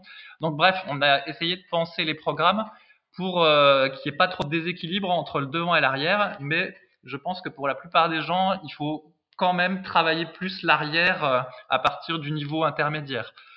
Souvent, c'est ce qui se passe. Tu crois pas? Non, mais il y a un moment, si si, il y a un moment, j'avais sorti une règle comme ça sur YouTube qui avait fait pas mal parler. Au moment où on faisait encore des vidéos euh, pédagogiques, hein, les 700 vidéos qu'on a fait depuis 2007, je crois. Donc euh, il y en a beaucoup à regarder qui sont toujours d'actualité en plus. Hein. Comme d'habitude, on essaie de faire du... en muscu. Ce qui est bien, c'est que les choses ne changent pas tant que ça. Hein. Les bases sont posées et ensuite voilà, il n'y a pas de miracle. Faut y aller. Donc maintenant, on décortique vraiment à fond euh, ce qu'on fait, bah, notamment dans la formation super physique et dans les tomes et nos livres. Euh, et donc effectivement, à un moment, j'ai sorti une règle qui, était de dire on fait deux fois plus de tirage que de pousser. Et beaucoup avaient dit ouais mais non c'est n'importe quoi etc. Et en fait, ça partait justement de ce constat-là que comme ben moi aussi hein, je l'ai fait et la plupart des personnes l'ont fait, c'est que on fait souvent beaucoup beaucoup de développé couché au début, on fait les pecs, on fait les pecs, on fait les pecs et on fait pas de tirage. Et à un moment on se trouve avec une mauvaise posture, avec plein de douleurs, etc. Et après, comment un moyen facile, on va dire entre guillemets, de rétablir l'équilibre et de réduire ces douleurs, bah, c'est de renforcer tout ce qui est trapèze moyen, trapèze inférieur, arrière d'épaule, etc. Et comment on fait la plupart du temps? Bah, On fait plein d'exercices de rowing. Donc moi, je fais pas mal de rowing planche maintenant. Et même maintenant, je fais toujours deux fois plus de tirage c'est pour ça que je vois que j'ai le dos qui prend un peu, et puis en plus je fais plein d'ergomètres et de rameurs, donc euh, je fais que tirer, tirer, tirer. Mais euh, on avait sorti cette règle-là. Donc après, voilà, tu disais, il y a à bien voir, donc c'est l'équilibre entre les muscles rotateurs internes et les muscles rotateurs externes de l'épaule. Il y a euh, un truc auquel on pense pas. Moi, je, je suis concerné en ce moment, c'est l'équilibre entre les adducteurs, donc qui sont surtout rotation interne de hanche, et les moyens fessiers donc les rotateurs externes de la hanche, parce que quand on a les rotateurs externes de la hanche qui sont un peu faibles comparativement aux rotateurs internes de la hanche, on a la rotule qui est attirée un peu en rotation interne et euh, ça tire un peu dans les genoux. Donc ça c'est un truc auquel il faut faire attention. Pareil, si on est trop cambré comme tu l'as dit, bah là en fait c'est un équilibre entre les extenseurs et les fléchisseurs de hanche. Donc souvent c'est qu'on a le psoas et le dos antérieur qui sont peut-être un peu trop raides ou un peu trop forts comparativement aux fessiers et aux ischios. Donc ça pareil c'est des choses à surveiller. C'est pour ça que le travail des fessiers est pas mal à la mode en ce moment. On voit notamment Brett Contreras qui arrête pas de monter sur les réseaux, donc un Américain qui promeut à fond le hip thrust et plein d'exercices de rotation externe pour développer les fessiers. Euh, parce que comme on est tout le temps assis, en fait, c'est pas qu'on a une amnésie des fessiers. Je pense que le terme était un peu exagéré. C'est qu'on a plus de force dedans, en fait. À force d'écraser un muscle, bah, il est moins fort. On sent que. Et donc moi, c'est quelque chose que sur lequel je vais pas mal travailler prochainement. D'ailleurs, j'ai reçu, euh, je sais pas si j'en ai parlé, un reverse hyper. J'en ai parlé ou pas, Fabrice, de ça? Euh, Oui, oui, oui. Ah ouais, donc euh, bah, je commence à m'amuser avec. J'en ai déjà fait trois fois, donc j'en fais deux fois par semaine. Donc on va voir euh, ce que ça donne. Euh, pour l'instant, c'est sympa. Donc pour ceux qui savent pas, je mettrai une vidéo prochainement pour vous montrer ce que c'est sur Instagram, je pense. Et euh, donc c'est pas mal. On sent que ça fait vraiment bien les fessiers et on sent qu'en bas ça décompresse pas mal le dos. Donc faut faire attention de pas arrondir le bas du dos parce que si on arrondit avec une charge, bah forcément euh, c'est pas très bon. Mais euh, une fois qu'on a compris ça et qu'on arrête le mouvement au bon moment, ça fait vraiment euh, on congestionne des fessiers quoi. Donc là j'ai fait trois séances pour l'instant. Euh, je mets pas grand chose dessus, mais c'est pas mal. Qu'est-ce qu'il y a d'autre Effectivement biceps triceps il y a pas trop de soucis. Par contre il peut y avoir des soucis entre les fléchisseurs et les extenseurs de poignets. Ça, ça peut filer des douleurs aux avant-bras, dans les poignets, dans les coudes, etc. Donc ça, pareil, c'est à surveiller. Euh, mais souvent, voilà, c'est toujours la face postérieure qui déconne, comme tu l'as dit, tu vois, c'est fessier, ischio, trapèze moyen, trapèze inf, arrière d'épaule, même le cou, des fois on a mal au cou, bah, c'est parce que euh, les muscles derrière la tête, donc j'ai plus tout en tête, bah, sont pas assez développés, donc il faut faire des extensions euh, du cou. Euh, mais c'est souvent ça en fait, c'est toujours toujours l'arrière malheureusement, et c'est pourquoi Là, ton programme de squat, c'était sur six semaines, je me souviens. Euh, c'était assez court et c'était, bah, je connais le cycle par cœur, donc c'était euh, de 6 x 2 à 6 x 6 à 80 en gros. Mais le site est sur le site superphysique.org, vous tapez cycle russe et vous tomberez dessus. Et euh, il y a beaucoup de cycles comme ça qui circulent, notamment le small off. Pareil, il y en a qui sur le site. Euh, il y a plein de trucs un peu dans ce sens-là. Mais effectivement, sur le court terme, bah ça fonctionne bien. C'est juste qu'il faut pas que ça dure trop, trop, trop longtemps. Sinon, à un moment, surtout si l'exercice n'est pas adapté à notre morphoanatomie, on peut euh, le payer cher. Donc, encore une fois, attention à bien être renforcé avant et donc à avoir au moins le niveau silver, donc sur une multitude d'exercices, de façon à être renforcé un peu globalement. Et euh, dans le doute, faites deux fois plus de tirages, aussi pour le bas du corps, que d'exercices de poussée. Enfin, donc il y a une question qui me tenait à cœur, et ça tombe bien, c'est une question sur la fréquence d'entraînement. En effet, cette semaine, euh, j'étais pas mal actif sur un autre forum parce qu'on a encore eu un débat sur la fréquence euh, d'entraînement à adopter en musculation. Et à l'instar, malheureusement, euh, du heavy duty Donc la méthode d'entraînement inventée par Mike Menzer. on avait interviewé Nicolas Chemla, l'auteur du livre Monsieur Amérique, qui avait fait un roman biographique sur Mike Menzer, Monsieur Amérique, donc qui était vraiment super, là qu'on vous recommande encore une fois. Euh, et ben à l'instar des témoignages pour la vie d'outils que Fabrice m'a envoyé cette semaine pour qu'on rigole, et ben c'est bizarre, tous ceux qui préconisent la très très haute fréquence, c'est-à-dire s'entraîner 3-4 fois par semaine sur le même exercice, ont souvent un niveau physique assez ridicule. Sur les témoignages par exemple du heavy duty, on voit des il y, a, des photos, je pourrais mettre le lien si ça vous intéresse, n'hésitez pas à le demander en commentaire. On voit des, personnes qui disent le heavy duty c'est super, qui mettent des photos, on se dit bon, ils viennent de commencer la muscu, c'est pas possible, alors que ça fait 4 ans, et qui sont contents de faire euh, une répétition à 80 kg au développé couché. En gros, c'est ça qui se passe, et pour la haute fréquence, c'est un peu pareil. Et donc, je voulais refaire le petit point là-dessus, en répondant, en commençant par répondre à une question de Le Chat 64, qui sur le forum Superphysique euh, dit, donc je fais un petit résumé, qui dit qu'il entraîne chaque, chaque muscle une fois par semaine et qu'avec ça, bah, il progresse bien, euh, il est nickel, etc. Tout va bien et il se pose la question parce que c'est la mode, effectivement, d'augmenter sa fréquence. Il a un peu de temps en plus, donc il s'entraîne 4-5 fois par semaine et il se dit, euh, pourquoi je n'entraîne pas 6 fois par semaine en modifiant ma répartition et en faisant tout deux fois? Et donc, ce qu'on lui a répondu, aussi bien moi que Street, c'est que quand on progresse à chaque séance ou presque, c'est super. C'est pas la norme en fait.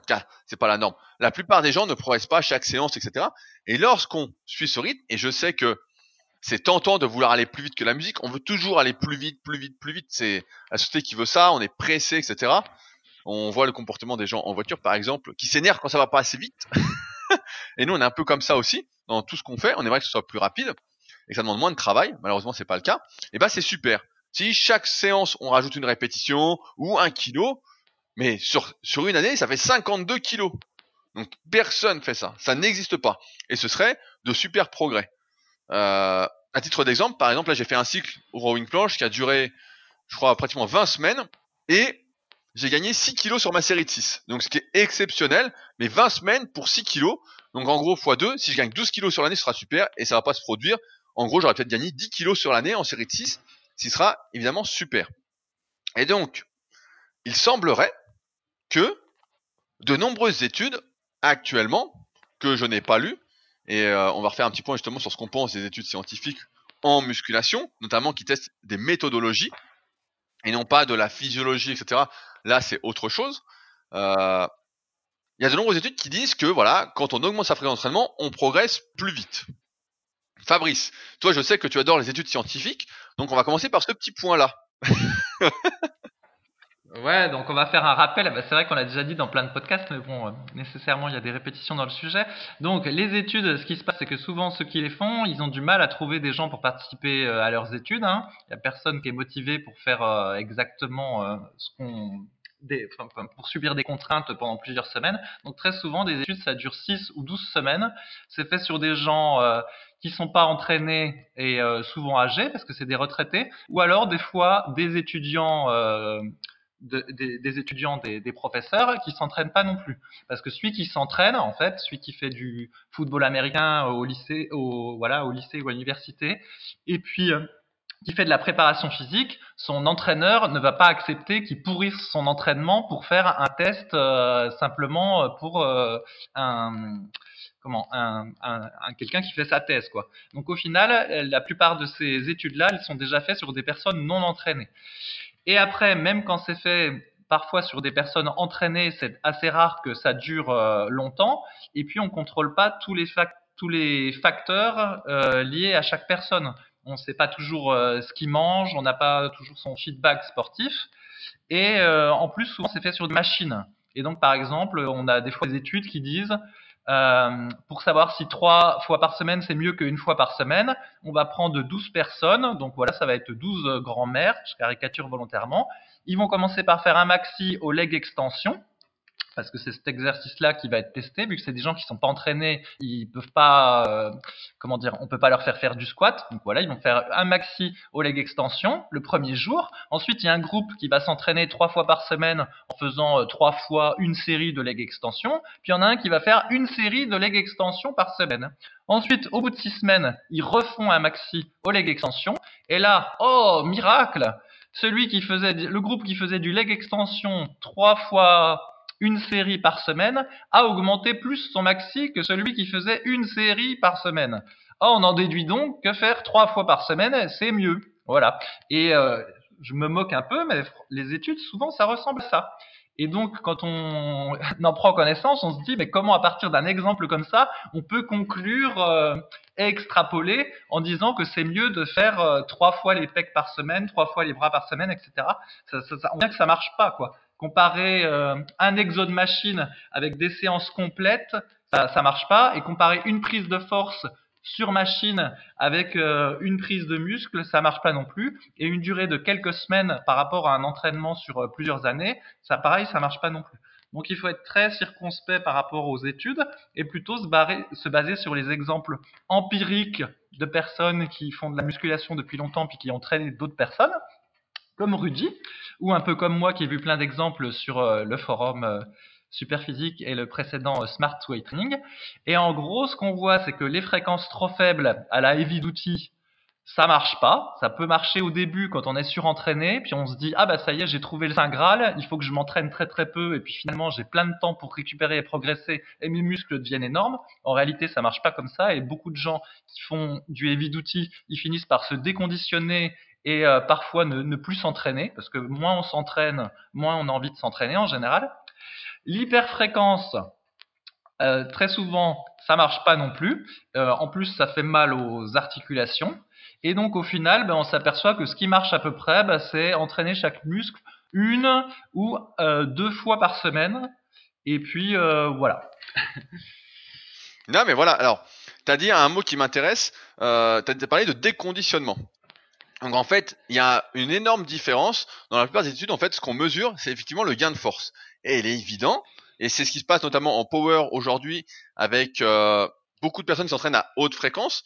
Là, j'ai vraiment potassé le sujet parce que justement, je suis en train de monter ma petite étude avec des cobayes euh, pour faire tester ça euh, pour une préparation au Super Physique Games. Donc j'en reparlerai peut-être si ça fonctionne. Si ça fonctionne pas, bah, je vous dirai que ça fonctionne pas non plus. Mais donc j'ai passé à peu près 15 heures depuis la semaine dernière dessus. Donc ça m'a pris un temps fou de tout codifier, de faire des cycles, etc. à haute fréquence pour les SP Games.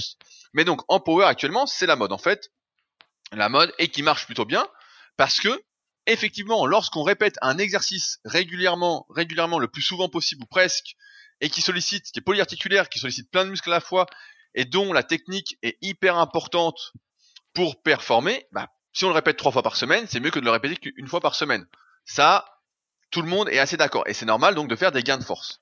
Maintenant, en power, ce qui se passe, c'est qu'ils font ça à des intensités qui sont, la plupart du temps, si on considère euh, une note sur 10, pour donner la difficulté, qui sont assez faibles. On va jamais aller jusqu'à l'échec, on se recommande pas.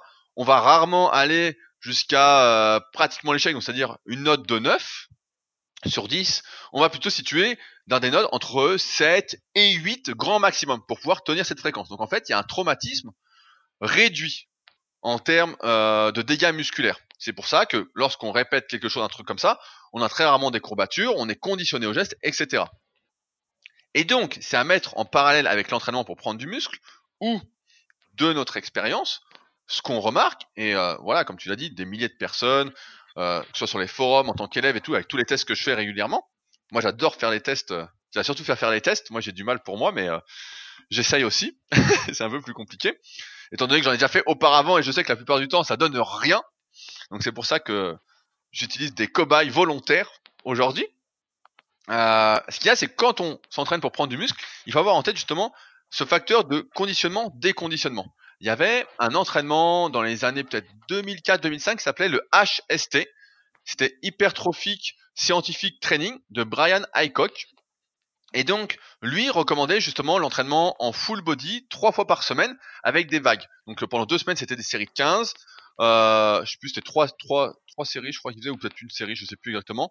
Euh, les deux autres semaines, c'était des séries de 10, et après, c'était des séries de 6. Et en fait, il faisait précéder ça de 15 jours d'arrêt complet pour se euh, déconditionner complètement euh, à l'effort, parce qu'il s'était rendu compte et ça tout le monde peut le comprendre, c'est que lorsqu'on répète un stress hyper souvent, souvent, souvent, souvent, souvent sans forcer, on s'y adapte en quelque sorte, on produit moins de dégâts. Et donc, pour l'hypertrophie musculaire, on a beau dire que l'accroissement de la tension mécanique, c'est-à-dire des charges, est importante, il n'en reste pas moins vrai que l'augmentation des charges sans un volume suffisant, c'est-à-dire sans un stress métabolique suffisant durant la séance qui va aider à produire des dégâts. S'il produit des dégâts, c'est une charge soulevée suffisamment longtemps. Et pour la plupart des personnes, c'est ce qu'on avait dit dans le podcast, combien de séries faut-il faire pour chaque muscle? Ils ont été arrivés à une moyenne de, je crois, 6 à 12 séries en moyenne euh, à une intensité, voilà, un RPE, entre guillemets, donc une échelle d'intensité plutôt entre 8 et 9. Voilà, c'était ça la réalité. Euh, on n'était pas sur des RPE de 7 comme on voit habituellement en power. Eh ben, j'ai perdu ce que je voulais dire. Euh, on en arrive, en tout cas, à euh, produire des dégâts grâce à ça, et donc on a des courbatures. Et donc, n'importe qui qui s'entraîne relativement, et c'est ça moi qui me fatigue un petit peu, c'est que, comme pour les heavy ceux qui parlent de l'autre fréquence, c'est ceux qui font du coucher à 60 kg. C'est des mecs comme on avait à l'époque, Vincent, je sais pas si tu nous écoutes, euh, qui ne progressent pas du tout, qui n'ont pas de niveau et qui sont experts en théorie, qui disent bah ouais c'est ça, etc. Ou qui vont même dire c'est la génétique qui fait tout en musculation. C'est la génétique qui fait que euh, moi je fais ça trois fois par semaine, les études disent que c'est ça, nanana. Alors que la plupart n'ont jamais lu une étude scientifique, ne savent même pas ce que c'est, ont lu une interprétation d'une personne, etc. Euh, D'ailleurs, je te disais, euh, je crois hors antenne il y a quelques temps, tous les spécialistes américains du moment, c'est marrant, c'est comme le début des années 2000 ou la fin des années 90, c'est qu'il n'y en a aucun qui a vraiment un super physique.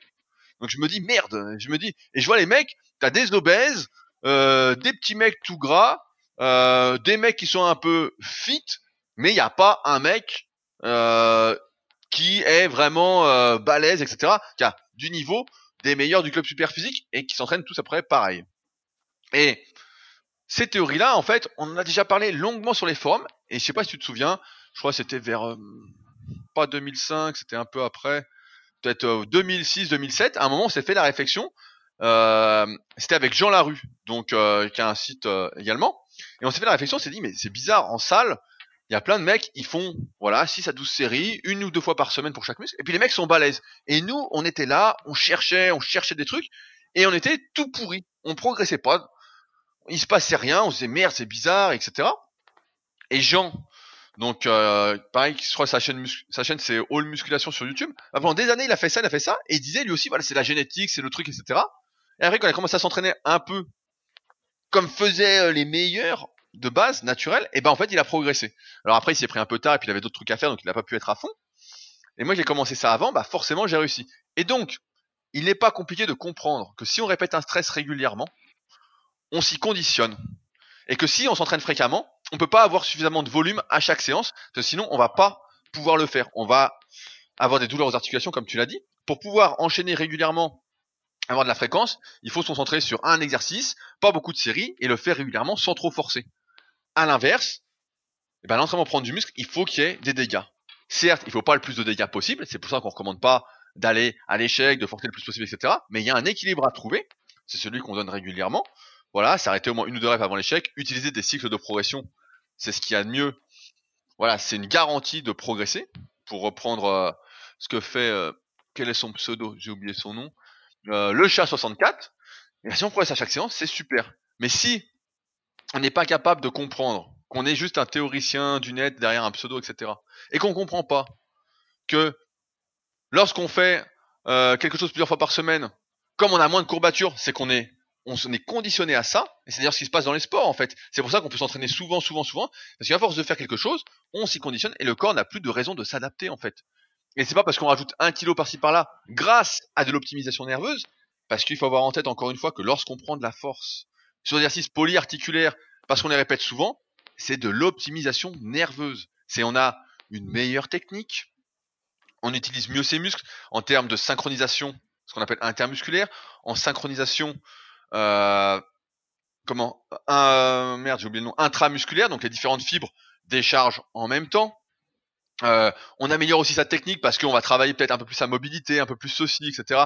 Au coucher, on va travailler sa, son pontage. Donc effectivement, c'est mieux.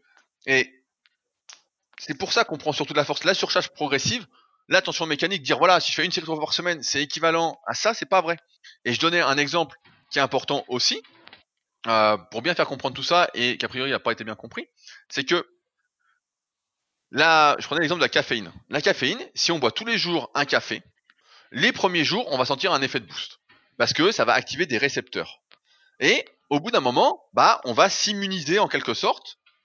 Euh, on va devenir un peu insensible. C'est ce qui se passe un peu avec le diabète. Ceux qui mangent n'importe quoi, qui finissent par devenir diabétiques, c'est ce qui se passe. À force de jouer avec son insuline, bah, les récepteurs deviennent insensibles. Et donc, ça finit en diabète.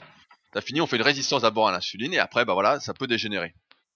Et donc, ce qui se passe, c'est que pour ressentir quelque chose, il faut augmenter le stress. Donc il faut prendre plus de caféine, etc. Et l'entraînement, bah, c'est un peu pareil en fait. Au bout d'un moment, il faut un équilibre donc entre le stress mécanique, car la tension mécanique et le stress métabolique, et augmenter progressivement soit les charges avec ce stress métabolique, ou soit augmenter quand on est vraiment très très fort, bah, si on a du mal à monter les charges, passer d'abord par le stress métabolique avant d'augmenter la tension mécanique. Ce qu'on fait notamment plus sur les séries, euh, l'exercice d'isolation.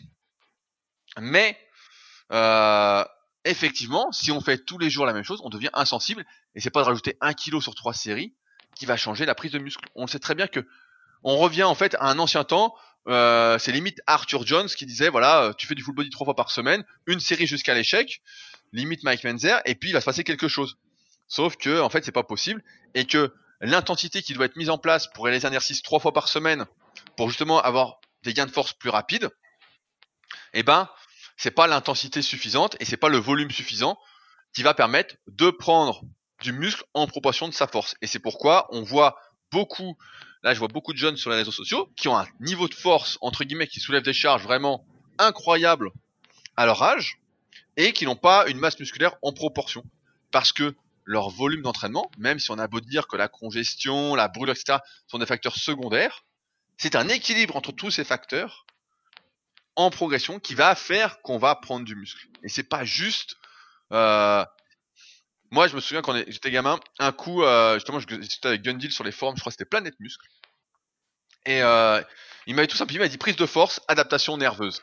Et il y avait euh, Thierry de Sagalos qui avait ce forum-là. Et euh, je me souviens, c'était un peu la mode, justement, bah, encore une fois, de tout ça, la, haute fréquence. Pas bon, là, c'est de nouveau la mode, mais on y a déjà passé euh, il y a une quinzaine d'années. Et des mecs disaient sur les forums, ouais, nous on n'a pas de courbature, etc. et les mecs faisaient des entraînements comme ça en fait. Ils faisaient trois séries de couchers, du full body, du half body, etc. Et lui, il avait dit, mais bah, et les mecs disaient, bah ouais, moi jamais de courbature et tout, ça va, nanana. Et il a dit, bah faites une vraie séance avec moi et vous allez voir ce qui se passe. Et là, il se rendait compte que les mecs, voilà, étaient pas, étaient justement sensibles à ce stress-là, étaient pas désensibilisés. C'est juste qu'ils en faisaient pas assez. Et les mecs, après, ils les prenaient en coaching. Lui, était coach à l'époque, gagnait sa vie comme ça. Et les mecs, je me souviens, bah progressaient bien ensuite sans aucun souci. Et c'est pour ça que l'expérience, comme tu disais, l'empirisme, c'est ce qui est le plus important. Là, quand j'ai voulu m'enseigner sur la haute fréquence, notamment dans le power pour l'adapter pour les Super Physique Games, qu'est-ce que j'ai fait? J'ai été voir ce que faisaient les mecs qui réussissaient. J'ai été voir, voilà, qu'est-ce qu'ils font, quel pourcentage, nanana, j'ai tout décortiqué. Voilà, ça m'a pris euh, vachement de temps. Et j'ai pas fini en plus. Mais on essaie d'aller voir et on regarde ce qui se passe. Et il n'y a pas à réinventer la roue. Si certains, et c'est ça qui est marrant, certains veulent se cacher derrière des études scientifiques qu'ils n'ont pas lu, qu'ils n'ont jamais lu, ils savent même pas lire une étude. A des interprétations de mecs qui ressemblent à rien, qui euh, on n'a pas envie de leur ressembler. Euh, on se dit putain c'est bizarre quand même, et qui disent voilà ça c'est le top, nanana. Euh, bah tant mieux. Maintenant dans la réalité, comme on l'a dit un peu précédemment dans le podcast, au début on démarre tous par le full body, beaucoup de fréquences, etc. Et progressivement on se rend compte que pour prendre du muscle, on est obligé d'espacer la fréquence euh, d'entraînement pour rester sensible, pour augmenter son volume d'entraînement, pour augmenter le nombre d'exercices, etc.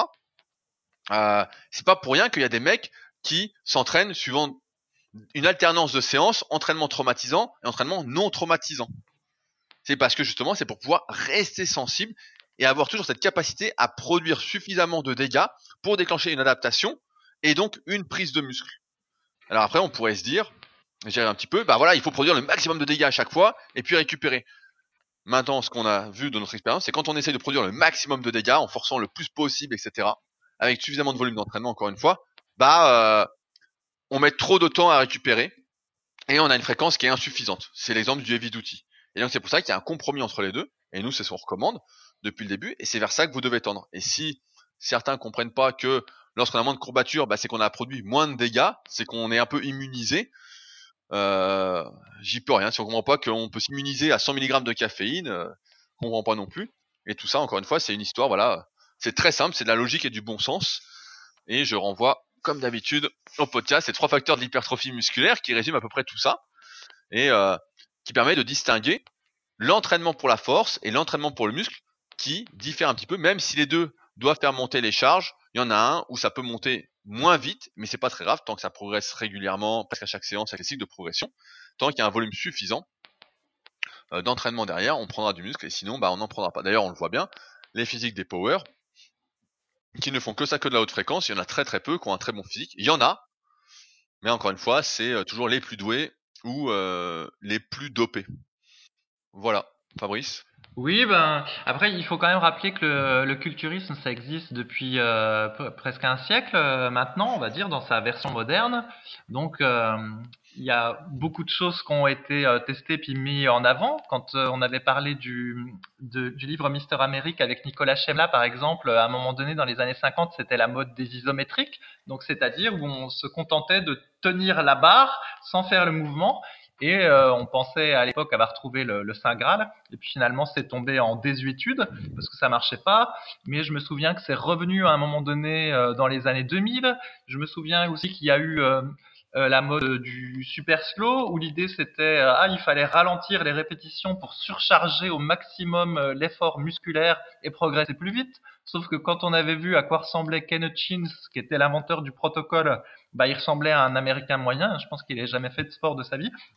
Bref, donc il y a tous des modes qui vont et viennent comme ça. Donc peut-être qu'en ce moment c'est l'hyperfréquence, en tout cas euh, sur euh, YouTube ou sur une certaine partie euh, de ceux qui s'entraînent. Peut-être qu'il y en a pour d'autres, bah, au contraire, c'est le heavy duty qui revient. Le seul truc qui est sûr, c'est que la, la, base reste à peu près constante, et puis c'est ça qui tient des années après des années. Et moi, je suis sûr, par exemple, que dans trois ans, bah, on parlera plus de l'hyperfréquence, puis on parlera d'autres choses, mais que par contre, les programmes qu'on préconise sur Superphysique ou dans nos livres, eh ben, continueront à fonctionner pour les gens qui sont naturels. Voilà. La dernière fois, tu ça me, fait, ça fait penser, il y a un mec justement sur ce débat-là qui a dit non mais il y a des études en rééducation qui montrent que la haute fréquence c'est mieux.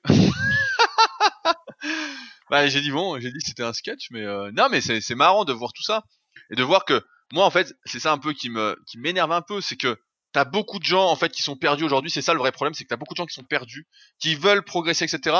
Et quand tu leur mets des trucs comme ça, des gens avec des pseudos qui racontent n'importe quoi, qui s'entraînent même pas en fait, ils sont en train de faire perdre du temps en fait à ces gens-là et moi j'en ai suffisamment perdu en fait et ça m'énerve en fait de voir des gens qui contribuent à faire perdre du temps aux autres etc et après qui vont dire c'est la génétique je suis pas doué nanana ils sont dopés etc et j'ai envie de dire mais entraîne-toi. Moi ça fait donc 2006 donc ça va faire 13 ans que j'entraîne. Il y a pas un mec qui a pas progressé en fait. Tout le monde a progressé une fois qu'on a compris comment faire etc que je montre les cycles de progression les exercices par rapport à la morphonatomie etc et qu'on laisse le temps faire. Tout le monde progresse. C'est c'est sûr quoi. Il y a, y a pas d'échec et donc c'est pour ça qu'on recommande sans arrêt ça, parce que c'est du sûr. Alors après, peut-être qu'on peut aller plus vite sur quelques semaines. Peut-être qu'on peut prendre un peu de force plus rapidement en faisant de l'hyperfréquence, effectivement, mais euh, au risque d'être un peu moins musclé parce que on peut faire moins d'exercices, etc. Je en parler avec Clément qui a gagné trois fois les Super Physique Games là, euh, récemment. C'est quand tu fais de l'hyperfréquence, bah forcément, tu peux pas faire beaucoup d'exercices et donc forcément, ce que tu travailles pas, bah euh, tu perds. Tu vois, on en revient à ce qu'on disait tout à l'heure, bah voilà, euh, tu, deviens déséquilibré, donc c'est pourquoi tu peux pas faire ça hyper longtemps et qu'il y a des périodes même en power où tu fais vachement de renforcement musculaire pour pouvoir tenir la saison euh, sans souci. Mais euh, voilà, on est très très loin, hyper fréquent, tu peux pas tout travailler, et comme on sait que pour chaque muscle ou presque, ce sont des muscles angles et qu'il faut plusieurs exercices pour bien les développer, et qu'il faut notamment suffisamment de volume, il faut au moins congestionner. Texi à l'époque, il disait, c'est possible de prendre du muscle avec des séries très courtes, mais euh, psychologiquement c'est dur, et en tout cas ce sera moins efficace que de faire des séries plus longues. Et il avait raison, il avait raison. Psychologiquement, c'est hyper dur et en plus, euh, c'est beaucoup plus traumatisant. En tout cas, si on force. Mais comme la fréquence n'est possible que si on ne force pas, du moins euh, qu'on est RPE 7 ou RPE 8 sur l'échelle d'intensité, bah voilà. Mais euh, tout ça pour dire attention à tous ces spécialistes. Après, je vais conclure là-dessus, c'est que le problème c'est la généralisation, c'est de dire voilà, tout le monde doit faire ça maintenant, à tel instant, tout de suite. Et la réalité, c'est que moi, quand je donne des conseils, là, on donne des conseils généraux, mais quand je donne un conseil personnalisé, donc que ce soit en consultation, euh, sur les forums Superphysique, etc., ou sur le forum de ma formation, c'est toujours personnalisé, c'est quel est ton niveau, qu'est-ce que tu fais, où est-ce que tu en es, quels sont tes problèmes, etc. voilà maintenant, voilà, je te dis, voilà ce que tu dois faire maintenant. Mais sinon, j'ai pas une réponse universelle qui convient à tous et personne ne l'a parce que en fonction du moment et de l'individu, des contraintes, etc., il y a une réponse, mais une qui est la meilleure du moment. Comme là, par exemple, on parlait au début de podcast, la question sur la diète pour notre euh, ami Sam euh, qui est malheureusement au Canada. Ben euh, voilà, la meilleure réponse du moment, c'est pas pèse tes flocons d'avoine le midi. Ben non, tu peux pas, mon gars. Donc c'est essaye de pas prendre trop de sauce. Voilà, c'est ça la vraie réponse. Donc c'est pourquoi il faut encore une fois essayer de pas tout prendre peut-être pour soi quand il y a un conseil sur le net ou quoi et se dire voilà est-ce que ça me concerne est-ce que ça me concerne pas? Nous on fait des podcasts pour toutes les personnes et du contenu pour toutes les personnes qui sont perdues, qu'on en marre d'être abusées, pour toutes les personnes qui ont entre 25, 30, 35, 40 ans et plus, voilà, qui veulent vraiment progresser maintenant, euh, avoir une certaine longévité, durer, ne pas se blesser, faire les choses voilà du mieux qu'elles peuvent. Et mais on fait pas de podcast pour ceux qui croient au Père Noël, qui croient à la magie, qui euh, croient que demain ils vont passer de 60 à 100 kilos au coucher en deux mois. Voilà, nous on fait pas ça. Euh, on préfère vous le dire, on n'y croit pas. Il y en a pour qui ça marche, c'est des exceptions. Nous, on fait ça pour la majorité qui est plutôt comme nous, pas très douée à la base et qui veut faire du mieux qu'elle peut et qu'on a marre des malhonnêtes, des vendeurs de rêves, comme on disait hors antenne tout à l'heure. Euh, donc c'est pourquoi, bah voilà, essayez de pas tomber dans le piège et de rester basique. Le basique, ça marche, c'est ça qui est dingue, c'est que ça marche et euh, restez déjà là-dessus. Comme a dit Fabrice, une ou deux fois par semaine chaque muscle. Euh, et ça marche bien. Si vous débutez un peu, bah deux fois par semaine c'est bien. Puis si vous débutez pas, bah, ça va être entre une et deux fois, peut-être tous les cinq jours. Et puis si vous avez un très très bon niveau, peut-être une fois, avec euh, des faux rappels, dans le sens où vous allez peut-être faire euh, coucher les pecs le lundi, et puis coucher serré et dips le vendredi, et en fait ça fera deux fois les pecs. Mais ce sera plus ses triceps. Enfin voilà, pour la prise de muscle en tout cas. Ouais. Et j'ajoute qu'en fait, quand on fait déjà 3 à 4 séances de musculation par semaine, si tu rajoutes euh, une séance de, cardio, par exemple, bah, ça te fait déjà 4 ou 5 séances dans la semaine. Donc pour celui qui travaille, c'est déjà pas mal. C'est ça le problème aussi avec l'hyperfréquence, c'est que si tu, du coup, pour faire suffisamment d'exercices, et puis si tu veux travailler chaque exercice 3 fois dans la semaine, ça va te faire peut-être 6 séances de muscu, mais ça te fait moins de place pour le cardio. Et nous, on a vu avec le temps quand même que c'était important d'en faire le cardio parce que la musculation, ça suffisait pas pour euh, le, travailler le, cœur. Et donc, on préconise d'ajouter au moins un petit peu de cardio et ça prend euh, à une séance. Donc, euh, faut le compter aussi. Bah ouais, mais c'est vrai. Bah, de toute façon, d'ailleurs, c'est fait ma séance d'ergomètre tout à l'heure où j'ai 5 fois 1000 mètres à faire et je vais finir complètement rincé. Mais ah, c'est la, la, séance où t'angoisses La t'angoisse Ouais, c'est bah, la, la, plus dure, ouais. C'est la plus dure parce qu'au rameur, j'ai relancé un peu, vu que le concours est passé. Donc, j'ai relancé mon cycle de progression, entre guillemets, qui a bien marché, qui a bien marché pour mes élèves aussi. Donc, je refais un tour en étant un peu plus rapide. J'ai une séance facile sur l'ergomètre, qui a facile euh, plus de sprint, qui est plus des 1 minute, 1 minute, mais à côté du rameur, ça va. Donc, maintenant, j'ai vachement de cardio. Et puis, j'ai une séance euh, un peu longue, où les séries durent un peu plus de 4 minutes et où là euh, j'en chie euh, comme un dingue et après euh, j'ai envie de dormir quoi. Donc c'est celle-là que je fais cet mmh. après-midi. Donc avant de monter le podcast parce que je suis resté trop longtemps inactif et je vais aller me défouler. Et puis après je me dirais l'hyperfréquence c'est bien, tu fais les pecs tous les jours. bah oui, plus t'en fais mieux c'est Fabrice, t'as pas compris? Mais c'est ce qu'on croyait quand même par un temps, Rudy. Alors bon. bien, bien, bien sûr, mais c'est pour ça que ça me fait sourire. Moi aussi, j'ai testé ces trucs d'hyperfréquence avec notamment le programme euh, Big au-delà du possible. Donc, euh, bouquin qui était super bien écrit. Quand on n'y connaît rien, on le lit, on dit ah ouais, il y a tout dedans, et puis on essaye, on se dit putain, euh, il se passe rien quoi. Tu sais, tu vois que tu fais trois séries de curls tous les jours, ouais, ça gonfle un peu sur le moment et tout, mais ça vaut pas de faire euh, 8 à 9 séries dans la séance où là, tu vois que bah ouais, le soir t'as les biceps fatigués, le lendemain, ils sont un peu gonflés. Sur le lendemain aussi. Allez, au pire, voilà, bah, trois jours après, tu les refais. Si euh, tu veux accentuer les biceps, par exemple, et que tu as un bon niveau. Et voilà, là, tu vois que euh, ça prend. Mais euh, en faisant trois séries trois fois par semaine, tu voyais bien que ça faisait rien. Ça faisait que, en tout cas, musculairement, ça faisait pas grand chose, quoi. Enfin voilà. Donc, je pense qu'on a fait le tour pour ce podcast. Désolé pour ce, cette longue explication, mais ça me tenait à cœur d'en parler un petit peu, étant donné toutes les conneries que je vois que ça, ça m'insupporte j'ai envie que tout le monde progresse, donc euh, donc voilà. Donc comme d'habitude, si vous avez des questions, eh ben n'hésitez pas à les poser sur le forum Superphysique. Si vous souhaitez nous soutenir, n'hésitez pas à laisser des commentaires sur nos livres, ça nous fait extrêmement plaisir et à parler du podcast autour de vous. c'est vraiment important. C'est euh, vous, notre seule publicité. Et donc, comme j'ai dit euh, il y a deux jours sur mon podcast Leadercast, si on résiste et qu'on grossit, ce sera grâce à vous, ce sera ensemble. Chaque action compte. Donc, merci d'avance à ceux qui en parleront autour d'eux, qui partageront le podcast. Et nous, on se retrouve la semaine prochaine pour un nouvel épisode dans la bonne humeur. Et j'espère qu'on parlera pas de haute fréquence cette fois-ci. Sur ce, à la semaine prochaine. Salut. Salut. Salut.